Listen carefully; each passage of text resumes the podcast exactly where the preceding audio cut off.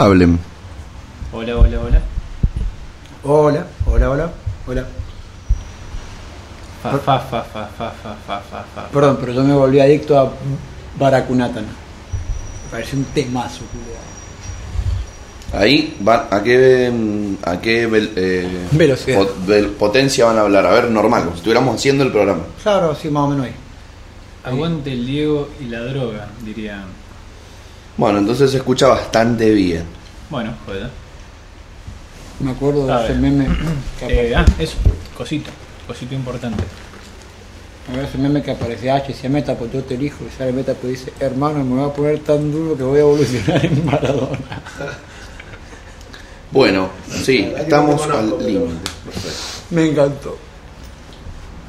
Bueno, vamos a iniciar la transmisión. Bueno, ¿me, me conectás la, la gilada? Sí. Se nota que ayer escabiaste vos, ¿eh? ¿Yo? Mm. No, no. No es que había ayer, es que había antes de Porque ayer. tenés la voz medio tomada, como si ayer lo hubiera dado duro y parejo. No, antes de ayer, antes de ayer. Ayer le di duro y parejo al, al Morphy. Mm. Me descuajeringué directamente. De, ese- de, Me encanta que no sientas ningún tipo de culpa. ¿Viste? La gente que come mucho y pues, no, yo tengo que, yo tengo que hacer dieta. Voy a decir, ya está, yo ya comí mucha. puta. No, do- do- nosotros tenemos un, Un tope. un sistema que seguir. Entonces dentro del sistema a veces puede haber un desarreglo de un día. El problema es si yo te digo, che, la semana pasada tuve toda la semana comiendo papa frita y ahí seguramente sea inevitable Claro. cagado. Ahora un día, Sí. ¿Y vos te sentís un poco mejor ahora que tenés este sistema? Sí. Físicamente. sí, sí, boludo, olvidate. Yo sé que cada 21 días que vamos al nutricionista más o menos, estoy bajando un kilo, un kilo y medio. La- No. Cuando hago todo perfecto, 3 kilos.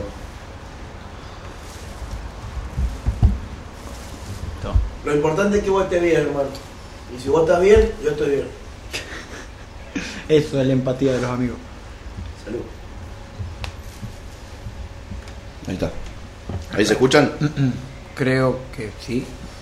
Creo que A sí. ver, hola, hola, hola, hola.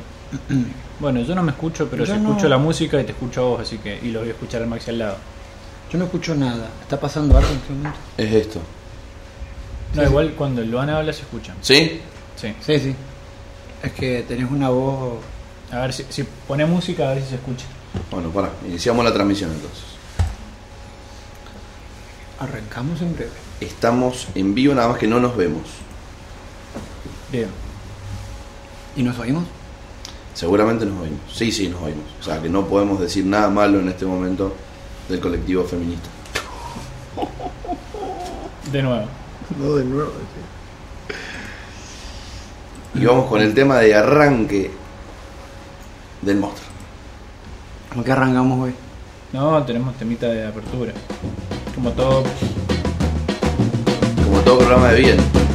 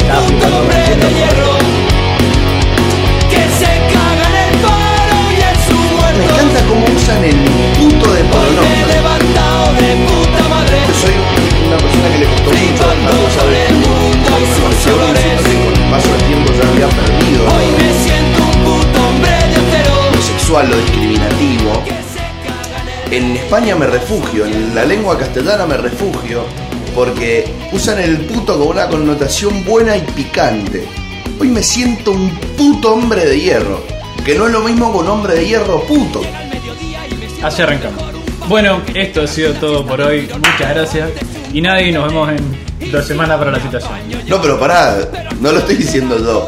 Digo, Ah, ah, Lo dice ok. la RAE. Claro. la construcción sintáctica de la, de la oración no es lo mismo ponerlo adelante que ponerlo atrás. Ponerlo al fondo es discriminativo.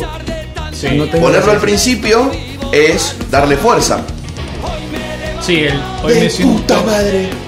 No, hoy me levanté de madre puta. de madre puta. Está que mal. suena raro. Suena feo. Raro, raro. De Hoy me levanté, no sé si la suena puta. feo, pero de mínimo, es, de mínimo es raro. Es como, ¿qué sería levantarte de madre puta? Capaz que soy disléxico. Puede ser. Ah, un amanecer de disléxico sería así. Pero sí me gusta, me Un gusta. amanecer, un disléxico y un almacener. Una- Vos sabés que todo mi inconsciente me da un poco de miedo. El tema de que la vida nos lleve por caminos eh,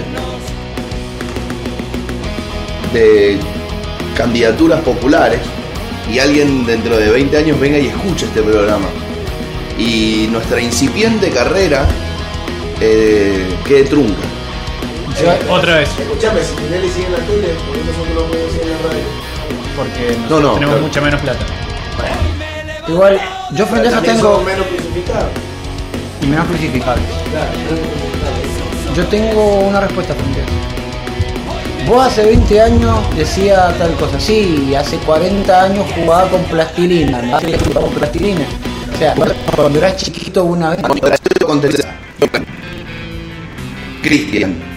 No, lo que yo hice hace 20 años, 40 es pasado. No, señora Aldana, no es cosa del pasado. Y pero porque sus consecuencias tienen, o sea, porque eso tiene consecuencias penales. No es lo mismo, qué sé yo, que, que hayas dicho puto de forma despectiva. Eso no tiene consecuencias penales. En última instancia puede ser, o sea, y eso tenía consecuencias penales cuando lo hiciste. Quizás cuando nosotros hemos utilizado, porque creo que todos nosotros hemos utilizado alguna vez de forma despectiva la palabra puto, cuando lo hemos utilizado, no ha sido en un momento en el cual se tenía esa idea negativa nosotros. No sé si dice penable, pero no importa. Punible. Punible, esa, esa es la palabra. No era punible. Entonces, frente a eso, eh, acá decir, nos nos ayudan desde legales de. de- tenemos la cara peor los miércoles. Acá me está llegando un linaje. Lo voy a regalar. No, No, no, el primero estuve a punto de hacerlo, lo sí. Es la costumbre. Sí, Por el punto es que todo hombre de acero tranquilamente. Eh, Yo creo que, que no hay. Eh, apertura. Sí, buen tema de apertura. Eso es la verdad del año. Eh, informal, muy mal del resto. podemos, decir que 11 de la mañana hay 23 grados en la provincia de Mendoza. Como para ser más informado. Teníamos las cuñas, ¿te acordás de que.? Sí, pero es que no es este programa. Pero me encantaba. Me encantaba. Vamos, ¿tenés feliz?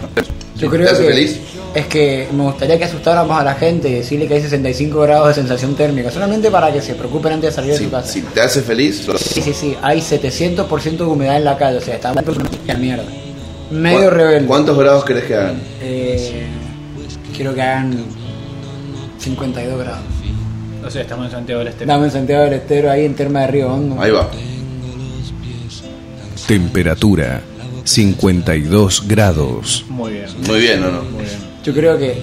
¿Querés gra- la hora? Eh, sí. Son las 11 con 13 minutos. Y ahora hubo un bache... ¿Po- ¿Podemos cambiar la hora también? Negro. No, la hora no. Puta, porque si no así. Y de repente, el eh, medio rebelde inventa la máquina del tiempo y pasa a ser las 2 de la tarde del 5 de abril de 1904. Humedad 14%. Bien. Está bien. Sequito. Se quita. Y acá tenemos cuñas, ¿ves? Podemos apretar.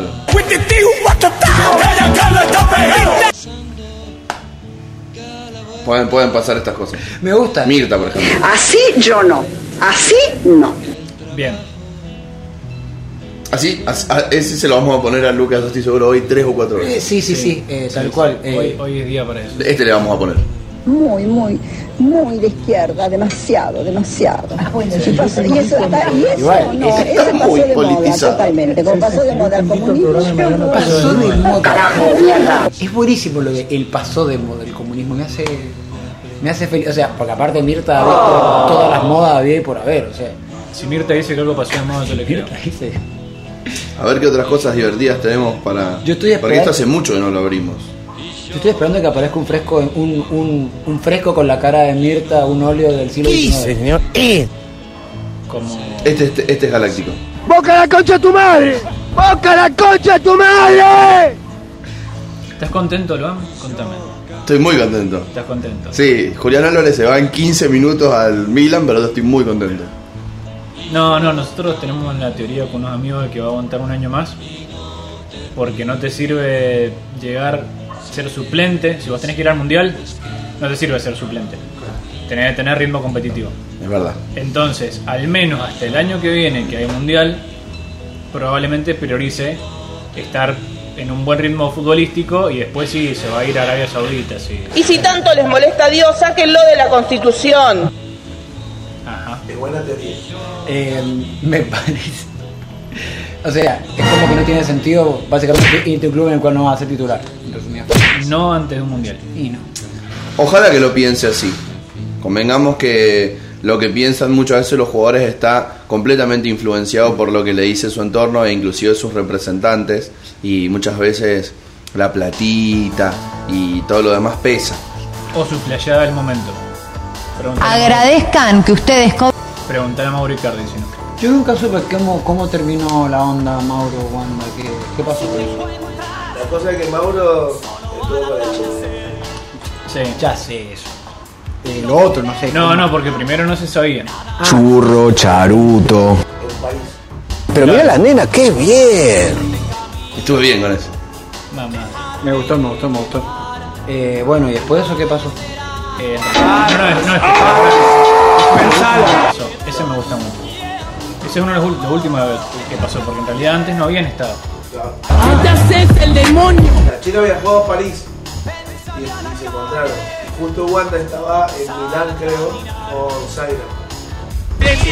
Porque uno del hotel Le llamó diciéndole que estaban juntos eh, en tal hotel. A todo esto, el esposo de Zaira estaba con Mauro en ese hotel y te pagó una habitación para irse a otro y dejarlo solo con una chica. Te comes un garrón de la gran flauta. Claro. Wow. Eso fue desde lo último que pasó. Teóricamente antes no habían estado juntos. Pasó esto y lo comento. Por lo tanto, no solo puede ser que se separe Wanda y Cardi, sino Zaira con el Con este tema de fondo, Sí. chimenteamos en las esto es bienven- bienvenidos a Chimenteando sin saber, el programa en el cual hablamos de cosas sin tener la menor idea de lo que estamos diciendo. Bueno, Y, y muchas veces sin tener los factores en cuestión. de- el, el, el por ayer de hoy puede cerrar un poquito la cortina que tengo ganas de que mis albinos se vean un poco. Y Eso es muy importante. Si Ya, no, puede, eh. puede ser que estemos hablando de. No más- cierren, no cierren la ventana, solo, claro, eso, esa, ahí, perfecto. Listo, listo. Ya nos Muchas- vemos. Muchas gracias. Sí, con acá eso ya en- se ven un poco. Muchas gracias a, al Negro Pérez por su trabajo de producción. Gracias, Aptra. Gracias, Astra. El único problema es que esto debería estar, para que se vean realmente más cómodo, debería estar acá, así como van acá. Claro, o sea, deberíamos pagarle a otra persona para que nos Acá hay que tenerlo. Comprar un trípode, es una buena. Y ponerlo atrás tuyo. Bueno, si quieren que compremos un trípode, dónennos a. Pedro Ro... Ah, no, no, no era ese. A ver. Ah, mira ahí. Mira vos. Ah, ahí bueno. está bien, ¿eh? ¿Se ve Lucas? Se ven los dos. Lo único malo es que se ve el micrófono, así que voy a ver cómo hago para resolver ese tema.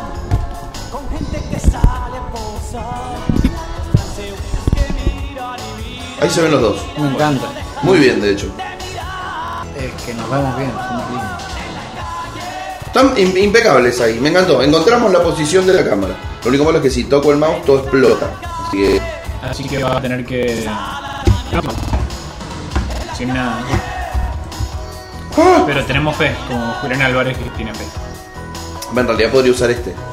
También o no. Y como, sí, y como Mauro Icardi que tiene fe en una serie de cabezas. Bueno, en este momento estamos escuchando Compañía Ilimitada. He visto que has agregado nuevos temas a la, la playlist. Sí, y hay que seguir agregando, pero bueno, viste cómo son las cosas. Eh, pero sí, hay mm, con cumbia que estuvimos hablando mm, el programa pasado, que esta vez sí fue la semana pasada. por ahí decimos el programa pasado, ahora sí, fue la semana pasada el programa, donde hablamos de...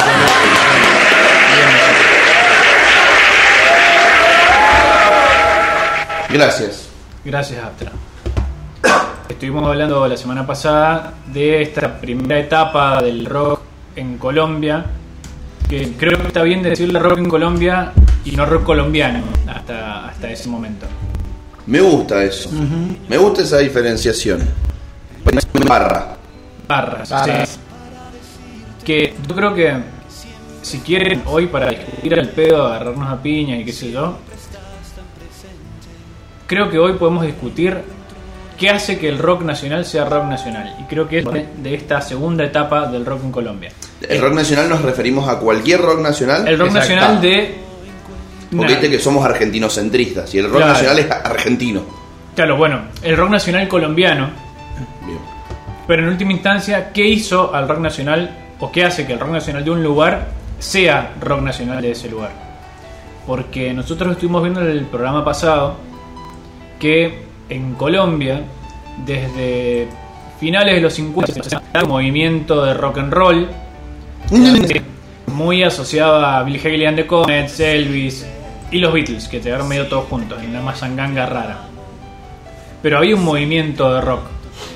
O sea, incluso empezaron a aparecer bandas como los Speakers, eh, como los Flippers, Flippers. que cantaban covers de los Beatles y, y covers de lo que sea, de Animals y de cualquier banda similar, también una estética Beatles. Ahora, eso, rock, rock en Colombia. haciendo Son Colombia La los últimos 10 minutos. me parece. Vamos a dejarlo ahí y programa. Vamos a hacer una encuesta. ahora. Volvemos en breve. Vamos a hacer una encuesta y. Poquito. sí.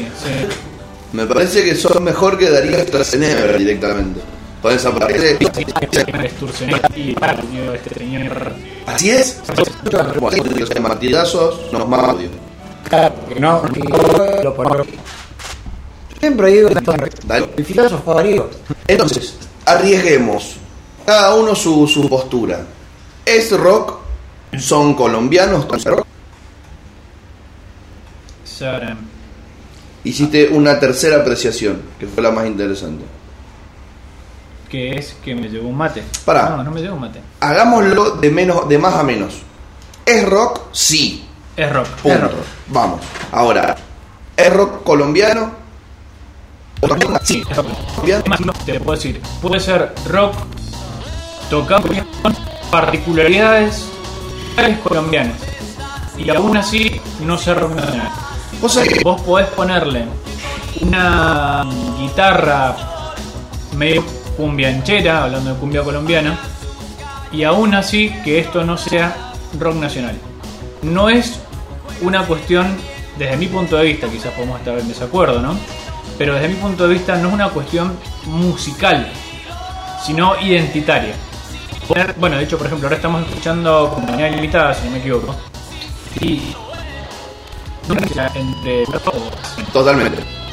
son esas Tenemos colombiano de Bogotá y el en- Cuando, cuando hablaba de son y de hecho le es sacar la interpretación Sargento Pepper a y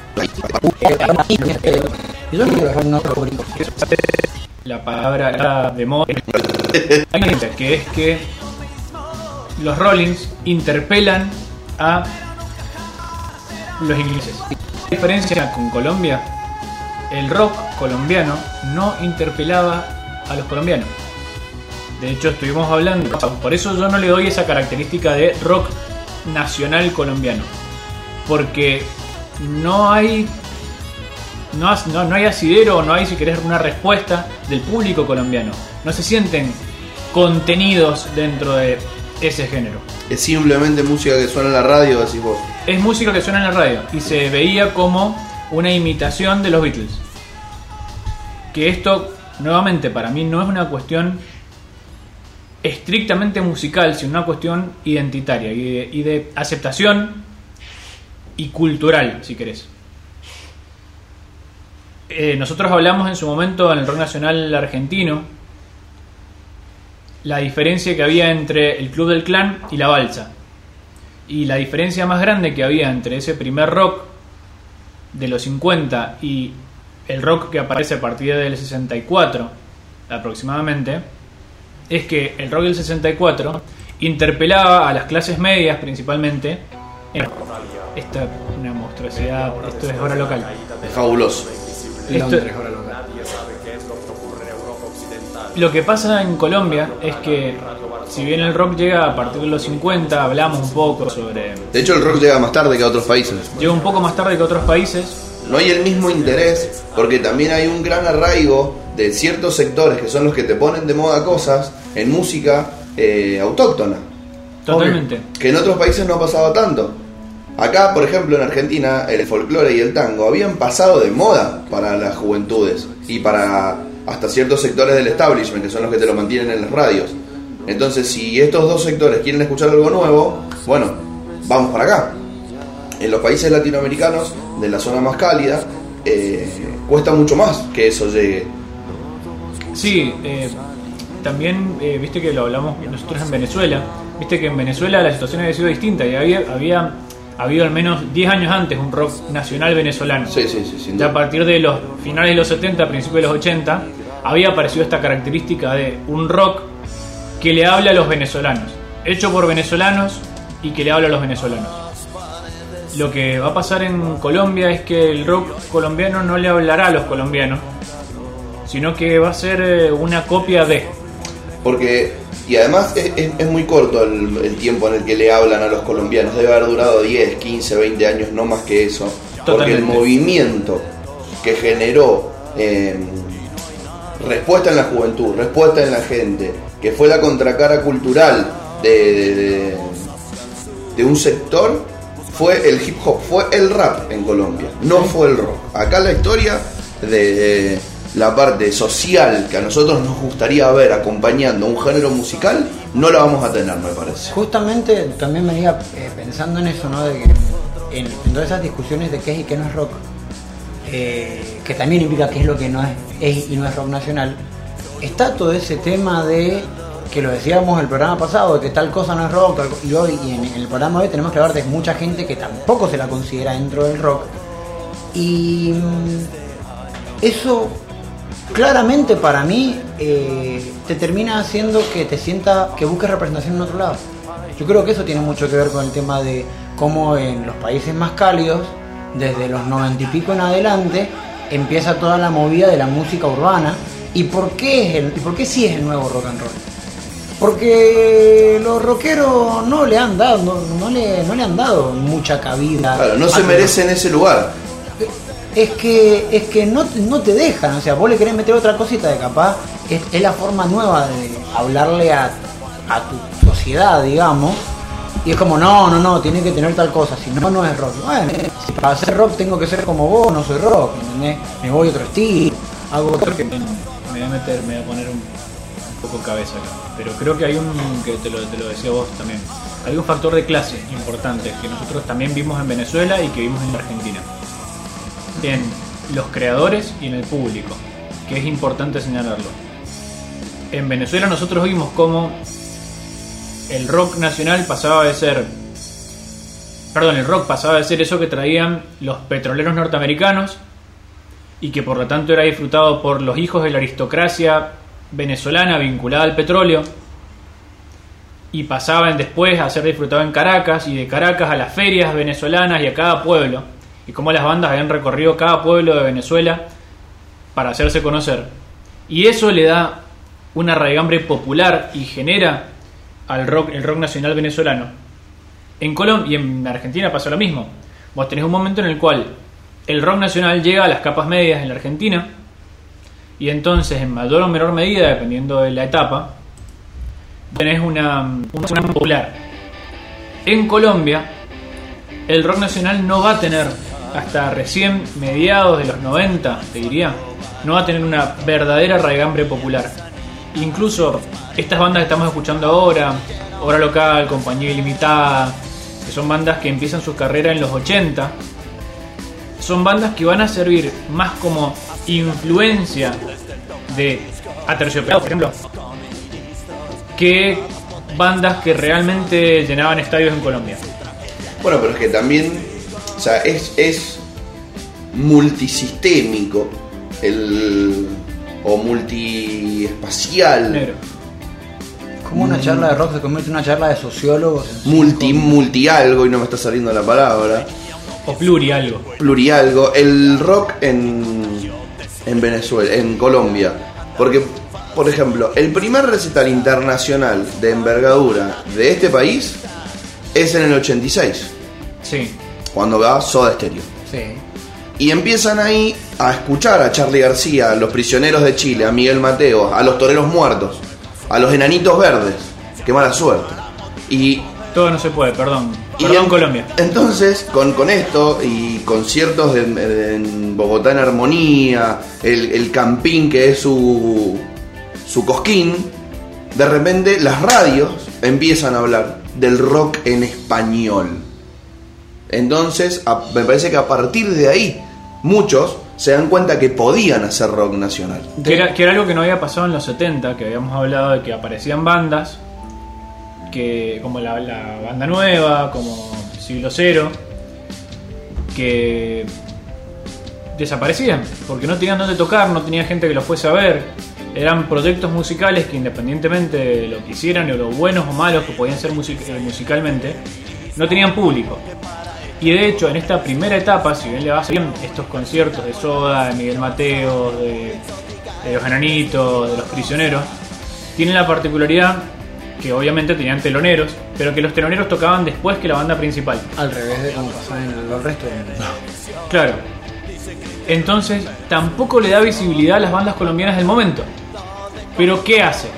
Hace que las bandas colombianas, por el roce con estas otras bandas, de repente dicen, che, mirá, loco, es importante tener retorno. Che, mirá, es importante tener un sonidista. Todas esas cosas que nos parecen giladas, eran cosas que a los rockeros de Colombia de ese momento les parecían un chiste. Ellos cuentan que, que la idea de tener retorno al escucharse y escucharse mientras tocaba les parecía un mito y les parecía hasta una cuestión de, de postureo, Sí, careta. de careta. Ay, ¿cómo, vas a, ¿cómo no vas a poder tocar si no te escuchás? Y de- después venían bandas como Soda y dicen, no, mirá, tienen tres managers. Tienen un manager que se encarga de cuestiones de escenario, un manager que se encarga de cuestiones del escenario para afuera y un manager que se encarga de las relaciones públicas. Tienen un sonidista por instrumento o tienen un tipo mirando a cada uno de los instrumentos. Tienen y veían que las bandas eran mucho más ni hablar de valores de producción, Organizada.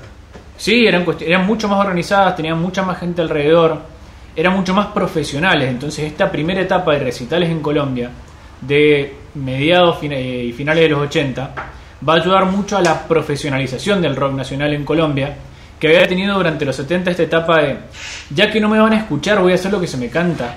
Total, no me van a escuchar. Si no voy a tener público, bueno, ya está, voy a hacer lo que yo quiera. Acá por ahí va a aparecer esta idea de, che, se puede hacer lo que me gusta y que me escuche mucha gente. ¿Cómo? Y dándole un mayor grado de profesionalismo a lo que a, a mi propuesta musical. No se trata solamente de venir y tocar, sino de tocar con ciertos valores, con ciertos estándares. Es el equilibrio entre lo que quiero hacer, lo que puedo hacer y lo que quieran escuchar. Totalmente. Si esa regla de tres se cumple medianamente, se sientan las condiciones para que pueda surgir esto. Que, que igual hay, hay- hay un montón de, de situaciones más y hay nombres que hasta me llama la atención leerlos. Por ejemplo, acá estoy leyendo que mm, Compañía Limitada, que es como uno de los referentes de esa década, Sí, de, de esos de 15, esos 20 finales de años, los 80, sí. eh, lo produjo y lo catapultó al profesionalismo Andrew Lloyd Oldman, Sí. que es el mostri que descubrió a los Rolling Stones. ¿Me entendés? O sea, el chaval está en el Salón de la Fama. Este loco participa de este movimiento. Y no solamente se da cuenta de este flaco, porque se dan cuenta que había para hacer platita eh, este muchacho y se da cuenta el, el- el a ver, el productorismo argentino, porque de repente caen varios. Cachorro, eh, Meli, eh, Calamaro mismo, y empiezan a decir, che, bueno, a ver a quién producimos, a quién producimos, que acá hay un montón de bandas que están buenas, hagamos algo. Entonces eh, es como que al haber sentado las condiciones, se genera una apertura del mercado y eso, quieras o no, se populariza el...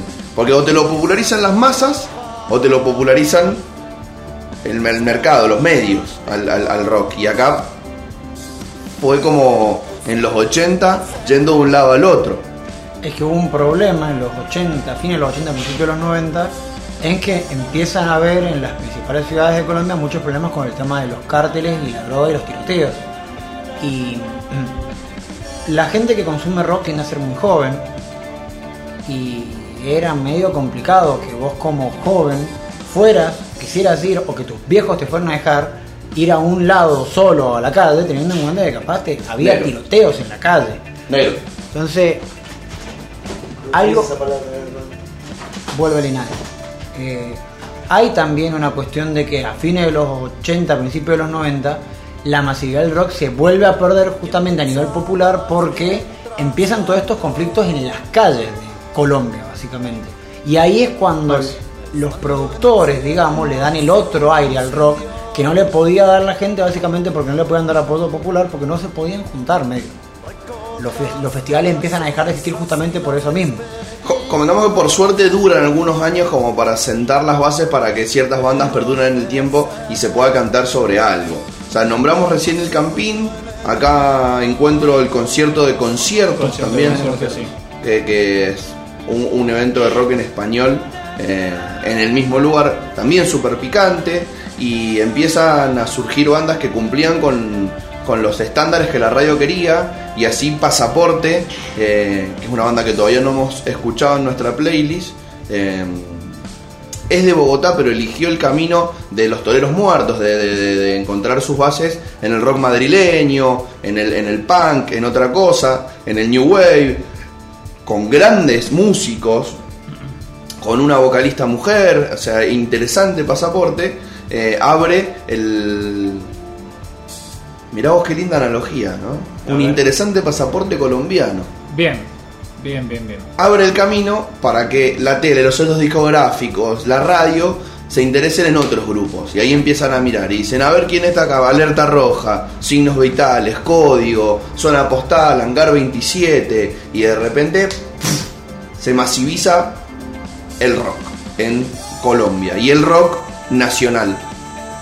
Acá ya puede tener todos los condimentos por los cuales recién discutíamos un poco. Acá ya cumple con los que nosotros creíamos necesarios y con el que le sumaste vos para transformarse realmente en un rock nacional. Yo te, te voy a hacer una, una apreciación con respecto a eso que tiene que ver, porque yo te decía, para mí el rock nacional, puramente nacional, recién aparece a mediados de los 90 en Colombia.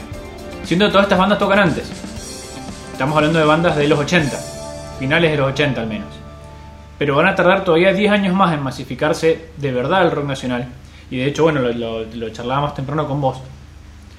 Eh, hay encuestas que se hicieron en su momento con respecto a cuáles eran, incluso por cantidad de ventas y qué sé yo, cuáles eran los tamaños de y más de la mitad de las, de las canciones eran de esta segunda década de los 90, segundo lustro, perdón, de la década de los 90. Qué técnico. Sí, es decir, a partir del 95. Eran temas que se habían hecho famosos a partir del 95. Eran todos de banda de los 90. Todos estos temas. El podio eran tres canciones de, de los 90. Tenía cuatro temas aterciopelados, por ejemplo. Dentro de las 50 canciones más escuchadas de Colombia, tenía dentro de los primeros 20 cuatro temas aterciopelados, por ejemplo. Y no lo tenía Compañía Limitada, por ejemplo, Hora Local, o que eran bandas que... Sí, o el, el- tema este estado inmóvil, que es el tema ícono de, de- de- de protesta a lo que estaba pasando con los magnicidios y Sí. la guerrilla y la- el narcotráfico y los carteles en Colombia de compañía limitada. Sí. Que sobrevive al paso de moda, pero no llega al podio. No, y el tema más famoso del rock colombiano es Bolero Falaz. Ahora, ¿por qué Bolero Falaz es la canción icónica del rock colombiano y es la que para mí abre la puerta a esta nueva etapa del rock colombiano.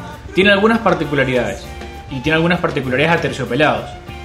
Lo primero para mí es que abraza su raíz colombiana. No va a buscar como los speakers hacer una portada de disco pareciéndose a los Beatles en una estación de tren para que las calles de Bogotá parecieran Londres. No, el video Bolero Falaz es un video que se hace en barrios de Colombia, que eran claramente reconocibles. Quien veía el video entendía que eso era Colombia, no era, no buscaba ser Londres. Era un grupo de personas que se reconocían como colombianos y que escribían sobre cosas que quien las escuchaba podía sentirse representado. Vos recién hiciste el ejemplo de Baracunata, que es lo mismo, es una canción que utiliza un montón de modismos colombianos y que habla de una situación que le puede pasar a cualquiera. Lo mismo que pasó con Rosalía, básicamente. Exactamente. Eh, malamente, el chiste con malamente es que tiene un montón de expresiones españolas. Sí, sí, tra, tra, eh, mira, eh, etcétera, digamos, no me, no me las acuerdo todas ahora, pero es como que son un montón. Eh, illo, por ejemplo, que es una forma de decir chiquillo que tienen en el sector de España. Entonces, claro, entonces la gente que lo escucha dice, ay, eso es. Yo me siento identificado con eso porque, porque habla como yo. Y de repente se van, a, se, van a, se va a dar este, en esta década de los 90 un conjunto de factores en los que tiene que ver. Esta influencia previa de los 80 que es importantísima porque le da profesionalidad al rock. Las bandas, de hecho, muchos eh, miembros de, de Aterciopelados y de bandas famosas de los 90 van a mm, formar parte de bandas ante- anteriores. Ahora bien, se da la- esta influencia del rock de los 80, que va a sentar ciertas bases, que le va a dar profesionalidad, va a aparecer Rock al Parque, que es, charlamos un poco el programa pasado, este festival sin, sin, sin cobrar entrada, si querés, más grande de Latinoamérica. Va a aparecer MTV, que va a ser otro factor importantísimo, y dentro de MTV, a partir del 93, si no me equivoco, MTV Latinoamérica. Que, ¿Qué va a ser lo interesante de MTV Latinoamérica? Además de la promoción que le va a dar a muchas bandas,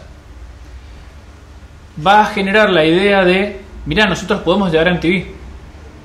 Y vos en MTV podías escuchar a Café Tacuba con Ingrata haciendo un video que era profundamente latino.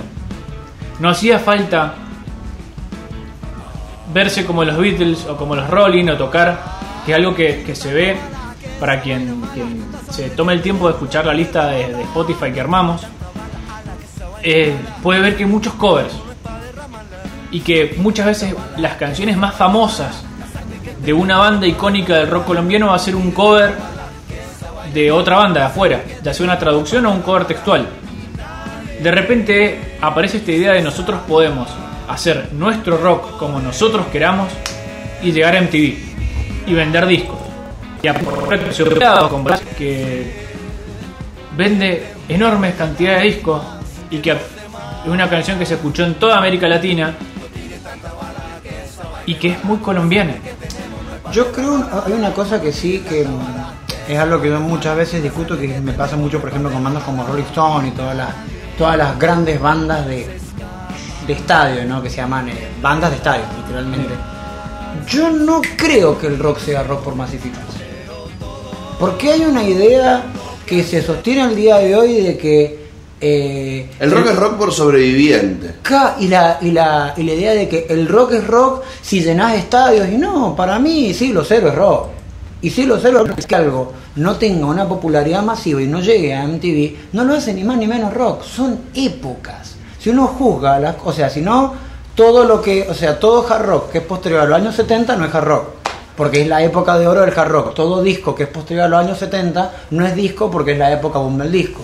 Todo eh, toda música trans posterior a los 90 no es música trans porque ya no está de moda. Para mí, eh, los estilos hay veces que son masivos. O sea, yo creo que, que los fenómenos se han dado aparejados no quiere decir que vengan de la mano, ¿se entiende? O sea, que el rock colombiano haya sido rock colombiano 95 y que a la vez se masifique, no quiere decir para mí ipso facto que es necesario que el rock sea masivo para que exista. No, no, es otra cosa, me pare- es al revés. El rock se masifica. es- Porque existe. Es, es exacto, no es que el rock es rock cuando se masifica, Tal cual. sino cuando el rock es rock se masifica. Tal cual. Ahí lo he entendido acá el compadre. Me parece que está, está bien esa afirmación. No, no, Eh, claro, pero eh, yo creo sea- que hay que partir esas dos cosas, así como que está las cosas que se pueden masificar o no, y están las cosas que pueden ser o no, o sea, porque si no, Ojo, pará, tenemos porque- ese como exitismo musical de las cosas son cuando tienen 100 millones de reproducciones en Spotify, y no. No, es al, es al revés. Vos cuando sos, tenés cierta cantidad, no, no 6 millones, porque puede ser que, que hay una cosa que es cierta que quizás por una cuestión de época van a preferir otra cosa. Por supuesto, por supuesto. De todos modos hay una cosa que creo que es cierta, que es que el rock, al menos durante la segunda mitad del siglo XX, si querés, y primera, una primera etapa del siglo XXI, fue el género musical de las capas medias de, la- de las sociedades, en abstracto, En Occidente, por lo en Occidente. Entonces, en la medida que vos te parecieras a eso, te iba a escuchar todo ese sector social. ¿Sí? cual. Después eso te puede llevar a llenar el Malvinas o River o O el N8. el N8. Pero te va a ver gente. ¿Qué es lo que pasaba antes en Colombia? No lo iba a ver nadie. Bueno, Porque, acá en los 80 hay una batalla muy interesante entre sectores sí, y entre músicas, entre géneros, donde pelean por el rock dos sectores que no hacen rock así como eh, estéticamente uno eh, quisiera ir a escucharlo o Sí. esperaría, ¿no? Es la batalla entre los que lograron conseguir música pirata y escuchar que había gente que cantaba sobre la vida de mierda que estaba pasando y decir, loco, hagamos punk. Y entonces en Medellín empieza una corriente de rock rebelde de Colombia. Y a su vez, los que tenían plata para comprar los discos empiezan a escuchar metal. Entonces la clase media y la clase baja empiezan a escuchar punk rock y a querer hacer punk rock. Y el resto de la clase media y la clase alta empiezan a escuchar metal. Que de hecho, Que después son los que terminan ganando la batalla cultural. Y, y- y después en 2008 seguís teniendo a Cronos tocando en Rocket del Parque y a las bandas de punk rock desaparecieron. hay un tema muy importante con el metal en Colombia que tiene mucho que ver para mí justamente con lo que pasa en esa época, que es como que el metal, el thrash metal, al final de los 70, al principio de los 80, dándole la diestra un poco a Santolaya, llegado a un punto el rock se aburguesa y el rock se vuelve música, el régimen. Justamente esa Se hamburguesa. se hamburguesa, eh, no sé si hay publicidad de bandas de rock como lo, algo así, no, cosa de McDonald's, pero posiblemente. hay una publicidad de equimosis de zapatillas. Mira, Sí. Equimosis, banda de E- rock. e- Equimosis, banda que hablamos un poco del programa pasado, banda donde Juanes. era guitarrista y vocalista Juanes.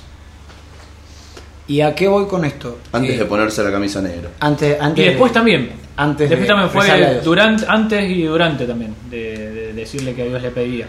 De que yo le pedía y toda esa cosa, y, y cantar fotografía con Eli Furtado. No podemos dejar de mencionar el festival de rock. Así, si Clam dice esto es rap real, bueno, yo voy a decir que este es el festival de rock real de Colombia, que es el festival de la batalla de las bandas, Sí. que es en Medellín, en 1985. Y acá cantaban los que hacían rock, porque hay cero bandas famosas en ese festival. Exacto.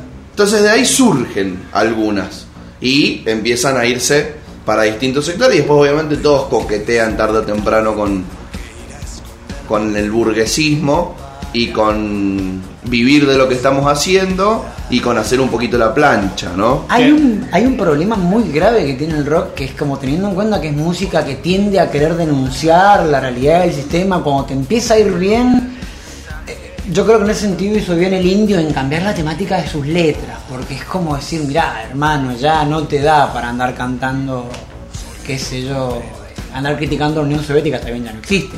Pero, Pero es que es un buen motivo para no criticar a la Unión Soviética. uno, uno de los más importantes. La Unión Soviética ya no existe. ya no existe. Pero justamente hay un, hay un tema que creo que es lo que pasa ahora con el hip hop, justamente.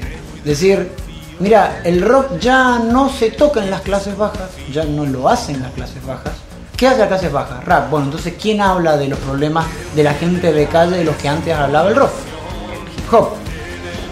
Retrotrayéndonos a esta época, las bandas en esta, esa época no hacían hip hop, aunque algunos hacían el metal era como la forma de muchos de decir, bueno, yo voy a tocar pesado me voy a calentar. Y... Seis discos sacó Quinoso.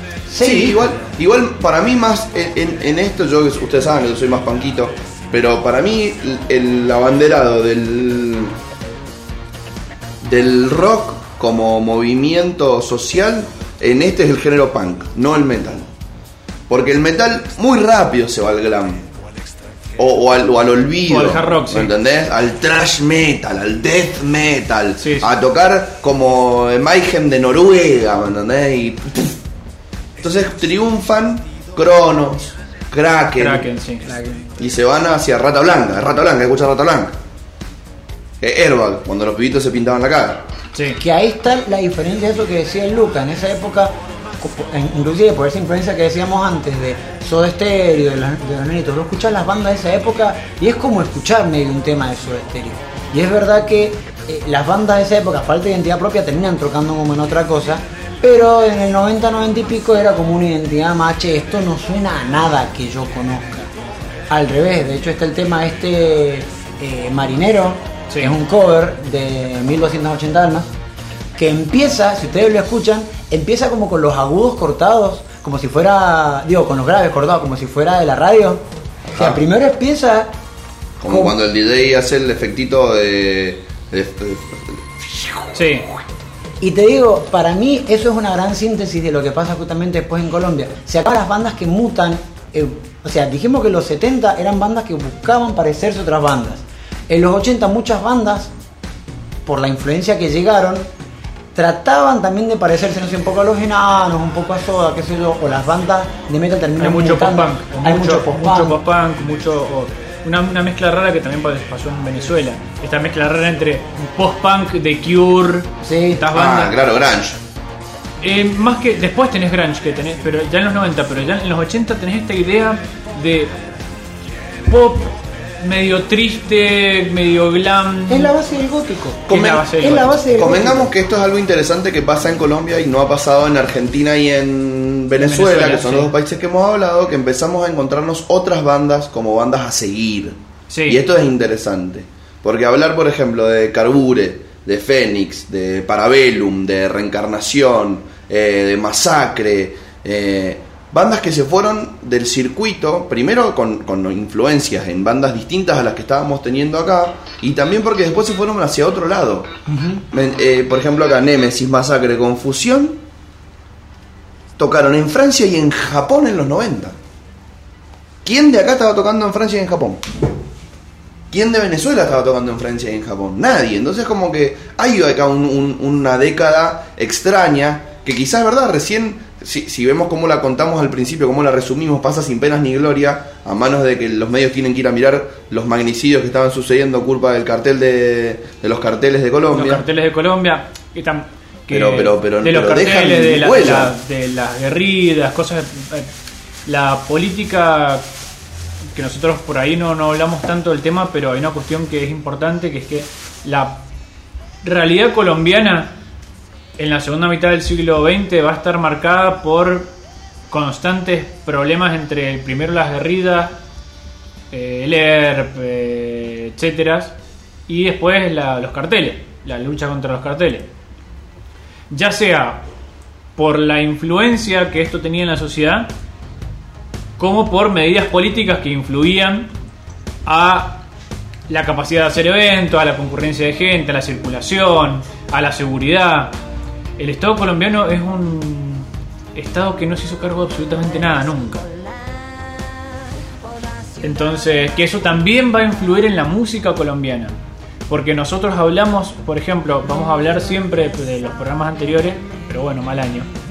Nosotros hablamos, por ejemplo, en el programa de Venezuela, cómo existía este programa de bandas, este programa nacional de bandas, en los cuales el Estado generaba bandas y orquestas que después le daban, que te daban conocimientos musicales, que te acercaban a la música. y Sí, el que Estado como productor. y el Estado como productor. Como productor, como Gestor de la cultura. como gestor cultural. Esto en Colombia no va a pasar. O va a pasar en infinita menor medida. Sí, el, el- el Estado es lamentablemente en Colombia un espacio que se cooptó desde muy pronto por sectores que nunca lo soltaron y, y la gente no logró ni llegó a entender la necesidad de, de- de un Estado más presente. Entonces, lamentablemente es como tratar de explicar algo que, que- que no tiene... eh, una tortita quiere un muchacho, un control remoto, no sé. Eh, boludo, ¿qué querés? Eh, Come, come, come, come, que. nos encontramos con una difícil tarea, Sí. ¿no? En- eh, eh, nosotros no, el rock. Porque, por ejemplo, acá leo un fragmento del, del machete que, que- que uso para, para hacer el programa y me pongo a mirar los nombres de las bandas que representan el movimiento hardcore y me encuentro, por ejemplo, una banda que es como super punk, que gira, eh, que es como los rebeldes del norte Sí. de Irlanda. eh, BSN, Libra, Raxis, Mutantex, Restos de la Tragedia. O sea, son bandas que empiezan a, a cantar al calor de la violencia que se vivía en su, en su ciudad, eh, que son de una clase el, que participa mucho de forma activa y son la carne de cañón del narcotráfico, Sí. que son las clases bajas, porque los que hacen que suceda están acá arriba, acá abajo, pero acá abajo son los que son los peones que después quedan en, eh, en las cárceles, no los que están acá arriba, los de acá abajo. Entonces también acá... Que igual, perdón, te hago una mínima interrupción. Sí. En gran medida, el surgimiento. Voy a decir algo polémico, pero no importa. El surgimiento y la, proliferación de los carteles en Colombia tienen en parte que ver con la existencia del Estado. Porque estos carteles muchas veces empiezan a hacer más o a generarle mayor seguridad a ciertos sectores sociales que no les generaba el Estado. De repente estamos hablando de la guerrilla y los secuestros y qué sé yo. De repente estar vinculado a un cartel en su momento te daba una mayor seguridad que no estarlo. ¿Por qué? Porque el Estado no te cuidaba. Y hasta había una idea en la juventud de esa época, de fines de los 80, que es como que si eras de sectores sociales muy bajos, tus proyecciones a futuro eran o vender droga o ser sicario. Era terrible. O sea, había tipos que en serio no tenían ningún tipo de laburo estable situación dentro de lo, de lo que uno consideraría más acorde a la vida occidental, de lo que es la estabilidad. No hay desarrollo capitalista, se ponía. Es que, es que era un, Se ponía en mi ley. Era una época del mundo muy eh, de- del mundo, era una época colombiana muy conflictiva y bueno, la gente subsistía como podía y era como bueno, como decís vos, che, no puedo laborar en una empresa, no puedo, no puedo estar en el Estado bajo ninguna circunstancia. El Estado no me cuida, el, el Estado, Estado no me protege, cuida, bueno, el Estado no existe. Acá hay un film de Víctor Gaviria, que es un cineasta de los más importantes de Colombia. Que no tiene nada que ver con, eh, Con- con el Escobar otro, Gaviria. tal cual. Es un apellido muy.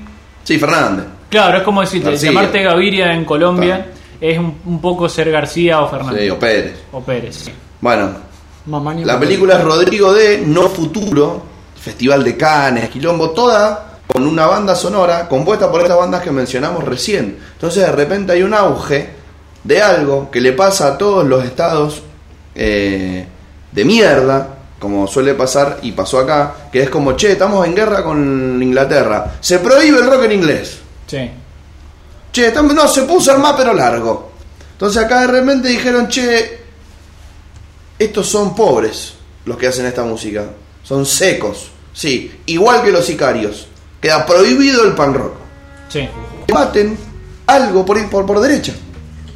Que es también lo que pasa y por qué yo pienso que lo, lo punk que, que trasciende eh, va más del lado de, por ejemplo, la pestilencia, Sí. porque estaba en Bogotá, porque tiene otros círculos, porque llega a otro lugar y terminan teniendo el auge las bandas que tocaban Guns N' Roses. Sí, Eh, ¿no? y, O sea, y al- el al- punk de protesta se muere en los 90. Sí, se muere a principios de los 90. Tal cual. De hecho, eh, el bajista de, de La Pestilencia es el bajista Terciopelado. Sí, y, y- y pasa otra vez algo extraño que no pasa en otros países, que es la segunda pasada de moda del rock. Sí. Se cae en los 60, pf, vuelve a aparecer en los 70. Che, Se cae acá al final de los 80. Vuelve a desaparecer.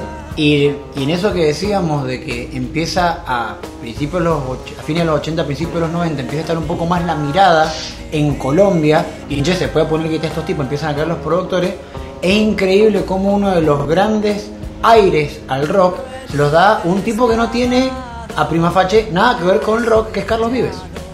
Muchos de los músicos que tocaban y grababan con Carlos Vives, lo que decíamos de la profesionalización de la música y de los músicos, llevaron a muchos tipos, con de la mano de Carlos Vives, a grabar, a tocar como con otros estándares y a que, porque yo como músico les puedo decir, en casi todas las partes del mundo, cuando vas a una ciudad, los músicos de alto nivel tocan con todo el mundo.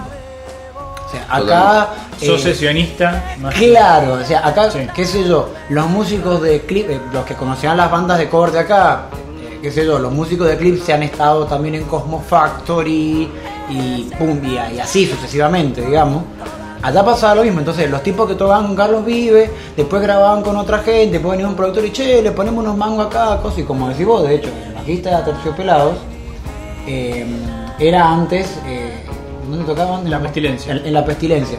Y, Y de, además, eh, no solamente es bajista, es miembro fundador y casi junto con Andrea Echeverry, que es la, la voz, es la segunda gran mitad terciopelado, si querés, el bajista de, de la pestilencia. Y de hecho, el, este bajista de, de, de, y de la Pestilencia también después funcionaba como productor, lo mismo que pasó en otras épocas.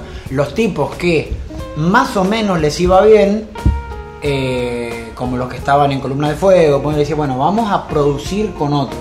Pero esta vez, aparte de que era una producción medio local y medio, estaba toda esta cuestión que las empresas de afuera, las productoras de afuera, las discográficas de afuera, los productores de afuera, ponen el ojo en Colombia y empiezan a surgir bandas que como decía antes, como, como este cover de Marinero, tienen esa cosita de que son rock, pero tienen esa cosa de lo colombiano desde lo musical. La influencia de la cumbia, la influencia de todo lo que es medio caribeño, digamos, esa Sí, música no, más. estamos cálida. siendo, está siendo filmado. ¿Cómo andas? Hola, Lucian. Está perfecto. ¿Todo bien? Sirve igual, sirve igual. El colo, perdón, que los descontextualizo, pero esto es radio real. Lucian, ¿los chori los vende? ¿La verdad que hizo los chori por la peña? Puede. ¿Puede? ¿Me pasar el contacto? Si paso el contacto, vamos a poner la cosa. Muchas gracias. Gente quiere comprar chori, pídalo en medio rebelde que somos solucionadores de problemas. A usted le falta un chori, nosotros le conseguimos un chori. Como muy peronista. Sí, sí, sí. ¿Sabes qué le falta a Colombia? ¿Qué le falta a Colombia? ¿Y le faltó a Venezuela? ¿Qué le faltó? Para que el rock tuviera el auge que tuvo acá. El Yo- peronismo le faltó. Ah, pues sí. El peronismo Vene- falta en todos lados del mundo que no esté, digamos. Venezuela tuvo algo piola igual. Pero más allá de eso, Y solo vamos a decir eso. esto sí, sí, sí, sí, gracias. Eh, como estábamos diciendo, hay una nueva muerte del rock hasta Mediados. mediados, que ahí es donde, donde aparece el rock como rock otra vez. Y Que- como rock colombiano. Y como rock colombiano. Surge de las cenizas Sí. el, el pseudo rock colombiano que estábamos debatiéndonos si era, si no era, y acá ninguno puede decir que no lo es. No, totalmente. Claro, que acá, ojo. Y surge porque siempre tiene la juventud la necesidad de escucharlo. Sí. Yo todavía no conozco un país de los pocos que hemos ido mirando para hacer este programa, que vamos a ir recorriendo toda Latinoamérica. No conozco un país que no necesite el rock o que no tenga un momento de rock. Espérennos, barbados. Sí, sí. allá vamos, Trin- eh, Trinidad y Trinidad y Tobago. Tobago. Lentamente llegando a Bélice. Sí, sí, sí. Hoy, todo el rock de Belice. En 15 minutos. En 15 minutos. Ah, Sí, sí, sí. Desde el Belmopan Rock Festival hasta. Belmopal Rock Festival. Sabés que es la capital de Bélice, ¿no? Bueno, el punto es que. eh, Bueno, acá es, es que, que- y tiene sentido esto que vos decís de que el rock, va- vamos a tener que llevar nosotros ahora, porque desaparece Pérez. De que el rock eh, es propiamente el rock, en Colombia y colombiano, es porque es lo que más nutre a nuestra playlist y es porque nos encontramos las bandas que más nos llaman la atención. Yo las que te dije recién de los 80, ¿cuántas conocíamos? Ira y, y listo. De ese under, ¿no? Que destruyeron. Y aparte, vos acabas de decir lo más importante. Era under. Era under. Era under. Hasta ese momento es rock under. Acá, Hora Local, lo conocemos. Tr- triunfó. Tra- eh, trascendió. Distrito Especial, trascendió. Sí. Estados Alterados, eh, ah, trascendió. Em, distrito, trascendió. Express. Simón Brand, trascendió. El, el blog que tenés varias Ya las que nombramos recién. aterciopelados. Aterciopelados. Kraken, 1280 almas, Esquimosis, la derecha. Bueno, acá también pasa algo interesante y es que muchas bandas empiezan a formar, eh, a nutrir otras bandas. Sí. Y te encontrás a que, por ejemplo, Andrés Barragán, que era el cantante de Yuri Gagarin, con Amos Piñeros, que era el cantante el de la Catedral, hacen Ultrágeno. Sí. Y son bandas que ya se quedan, es como que empiezan a crecer y como todo adulto se aburre un poco de la inestabilidad y empieza a decir, che, bueno, ahora hagamos una banda que dure y, Sí, aparte- y ganemos plata. Yuri Gagarin es. Sí, grunge, es grunge norteamericano cantado en español, Yuri Gagarin. Entonces después troca en otra cosa. Hay algo que. que lo nombra un tipo que habla sobre rock en Colombia.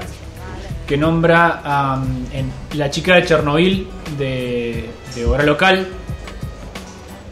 Nombra una- un momento en el cual dice que ha- habla una canción que habla sobre los desechos nucleares y qué sé yo y dice que la, nu- la nube va de Kiev hasta una ciudad de Colombia dice que eso que parece una estupidez para el rock colombiano en la época el estar nombrando una ciudad de Colombia y darle entidad y decir no está mal decir que somos colombianos le da otra idea es como que de repente dejan de querer esconder su, su colombianitud, digamos, o su colombianés, o su colombia, lo que sea. ¿Cuál será? ¿Cómo, cómo será la forma de decirlo? Colombianismo. Colonialima- con- con- O colombianismo. es como el colonialismo. Sí. Entonces el colombianismo.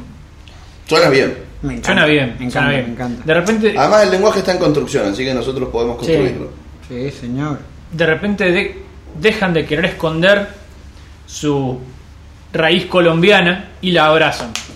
Y, y además, me pongo un poco hater. eh, le falta. Le falta raigambre. Por no decir alguna parte corporal. Y me refiero ahí Sí, abajo. Ahí abajo. a, a los. Al, al rock. Para exportar algo que tuviera realmente una letra de propuesta. No se animaron. Fíjate que en los 90 eh, se produce la primera exportación de rock de Colombia Sí. al mundo. Y las bandas que van a tocar, Equimosis, Poligamia, El Bosque Estaba Alterados, eh, Aterciopelados, Kraken, 1280 Almas, Bajo Tierra. ¿Cuánto iban a ir a contarle al mundo lo que estaba pasando en Colombia?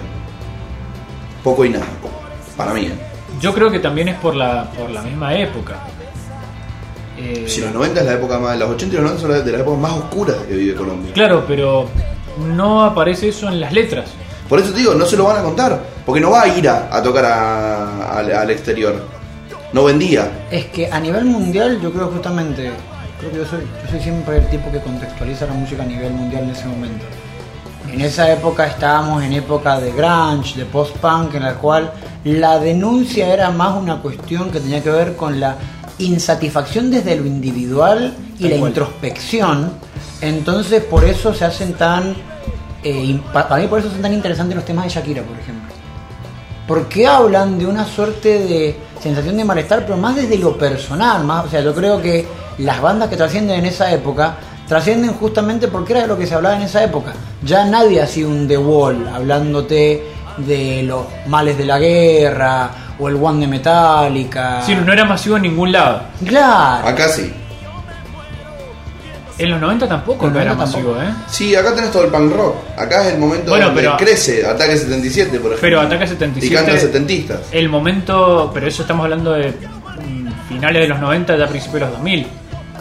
De que tenés. Ahora, hay un tema con. Acá surge Masacre y canta sobre lo que pasaba. Sí, pero. Pero la banda masiva Acá, de los acá- 90 acá está el, el rock chabón, el pero rock de el, barrio. el- el rock chabón es, volvemos a lo mismo, finales de los 90, ya principios de los 2000, explotado el sistema económico.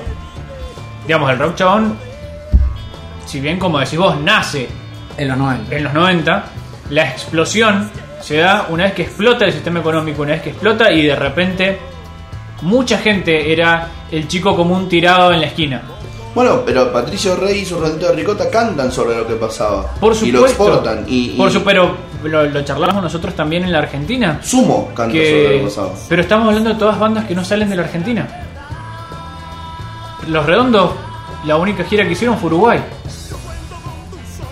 El rock que se exporta En de la Argentina Verdes, también es Soda Stereo, Los Enanitos, Miguel Mateo. Miguel Mateo está considerado como rock nacional argentino en Colombia. De hecho, perdónenme, tengo muchas ganas de decir esto. Soda Stereo, si todo el mundo hincha los huevos con que los redondos hablan solamente de la droga, el tema que hicieron. Bueno, Soda Stereo sí, y esto solo sí, solo habla de coger. Al menos en muchas canciones. 95% de las retas de, Soda Stereo son de coger. Entonces, Gracias YouTube por desmonetizarnos. Sí, De coger una pala. de, y- de coger la pala. de coger la pala, tío. Contexto, estamos hablando de coger la pala, por supuesto. Eh, entonces, es cierto que la música de protesta y, de que, y denuncia social, yo creo que desde el ochenta y pico en adelante no es famosa, o sea, no es masiva en ningún lado. Existe y ya en estado, pero no creo que sea la música que se exporta ni en Colombia, ni en Argentina, ni en ninguna parte del globo. No sé, eh, en los 80 los Ramones sonaban Pero los Ramones son los Ramones. y hablaban de. y era masivo y tocaban en, en muchos lugares. Claro, pero te repito, los Ramones son los Ramones. Y Por en lo España que- también había un montón de punk. Escape Ya, empieza a tocar ya en vamos los a, 80. ya vamos a hablar de España, pero España tiene una particularidad donde yo creo que en España sí aparece eso que vos Y decís. dos minutos empieza a tocar en los 80. Hemos, te- hemos tenido bajo durante todo el programa. Eh, eh, eh, es verdad que bueno, eso pues se escucha fuerte. Sí, sí, sí, sí. No estoy acostumbrado a que me hablen seguido, por eso ni le doy bola. Después pasan estas cosas y mandan 70 millones de mensajes, pero no me suele pasar. Sí, es el éxito, bro. El éxito, el éxito. acá. El éxito es así, sí. Es, vi- me vi dos lunes seguidos y ya explota el Ya se teléfono. encuentra el teléfono, ya todo el mundo quiere. Yo voy a hacer acá el zurdo, el trosco del programa y voy a decir que el rock de protesta en los 80 y en los 90 quizás no fue lo que más vendió, pero también tuvo su masividad. Es que yo por, por eso les, les traje, como para que nos peleemos un rato hoy, la idea de qué hace que el rock nacional sea rock nacional. Entonces por ahí vos hablaste de una cuestión más musical y vos de una cuestión de letras. Si no, mira, el rock... Más política, así que. Claro, el rock para que sea rock tiene que hablar de la realidad de lo que está pasando acá. Ahí va la cuña de muy politizado, muy politizado. Que yo creo que todo esto es materia opinable, no hay una respuesta. Yo tengo una, una tercera posición, si quieren, Eh. que es que para mí no es ninguna de las dos. Estoy en desacuerdo de que Yo el voy a Lucas usar- sea el que se quede con, con el ser, el ser- la, en la tercera posición. Estoy Bueno, en desacuerdo con Voy a usar una frase que se usó mucho en el medioevo, Ay, que Dios. la usaron conmigo y me gustó, Ay, Quemen a la bruja. No, no. que ya la dije en este programa y va a ser mi frase de ahora en más. En finales de los 80 y la década de los 90, vamos a decir, y podemos decir, creo yo, el rock ha muerto, viva el rock. Puede ser. Eh, Porque Rock al Parque trasciende hasta el día de hoy. Sí, Y es el nuevo Pepsi Music. Y el festival de las batallas de las bandas nunca más volvió a ocurrir. pero además, mira, el Rock al Parque tiene la particularidad de que invitan bandas de distintos estilos. No dice, bueno, mira, vos tenés que tocar esto para que nosotros te invitemos. Es, vos tocas algo parecido a rock, venía a tocar a Rock al Parque. De hecho, creo que, por lo mismo que decíamos, creo que Juanes cantando eh, que mi pueblo no derrame tanta sangre y se levante mi gente, es lo más que se le puede pedir a ese, a ese momento del rock en Colombia, para que sea masivo. Sí, es súper socialdemócrata, pero sí. Y es una declaración. Quizás no es la declaración que uno espera, es cierto.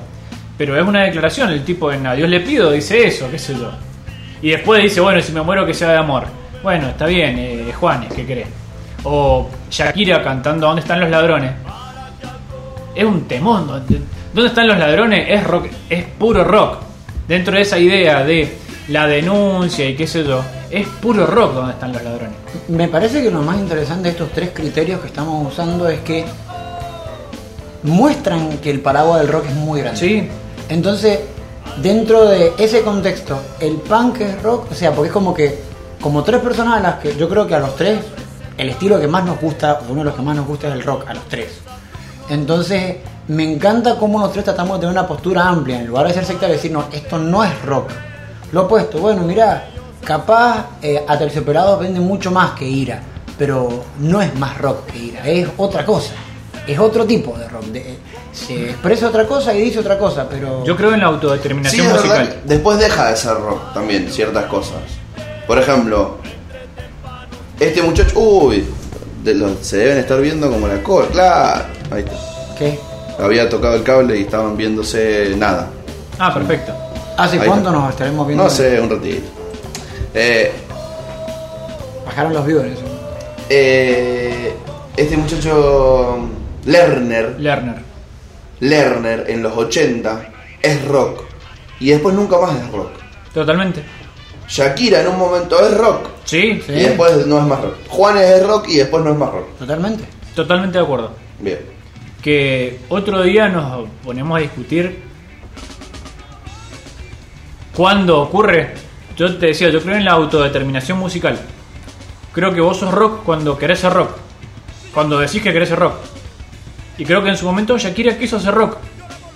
Eh, las canciones que están en la lista, que es eso que tenés en Inevitable, que podría ser un tema. Yo por ahí lo que trato de poner esa, esa idea, si querés, para decir, bueno, a ver, si este tema, si octavo día, por ejemplo, el de Mientras tanto, este mundo gira y gira sin poderlo detener. Bueno, ese tema, si lo tocas una banda de punk, tiene letra de un tema punk.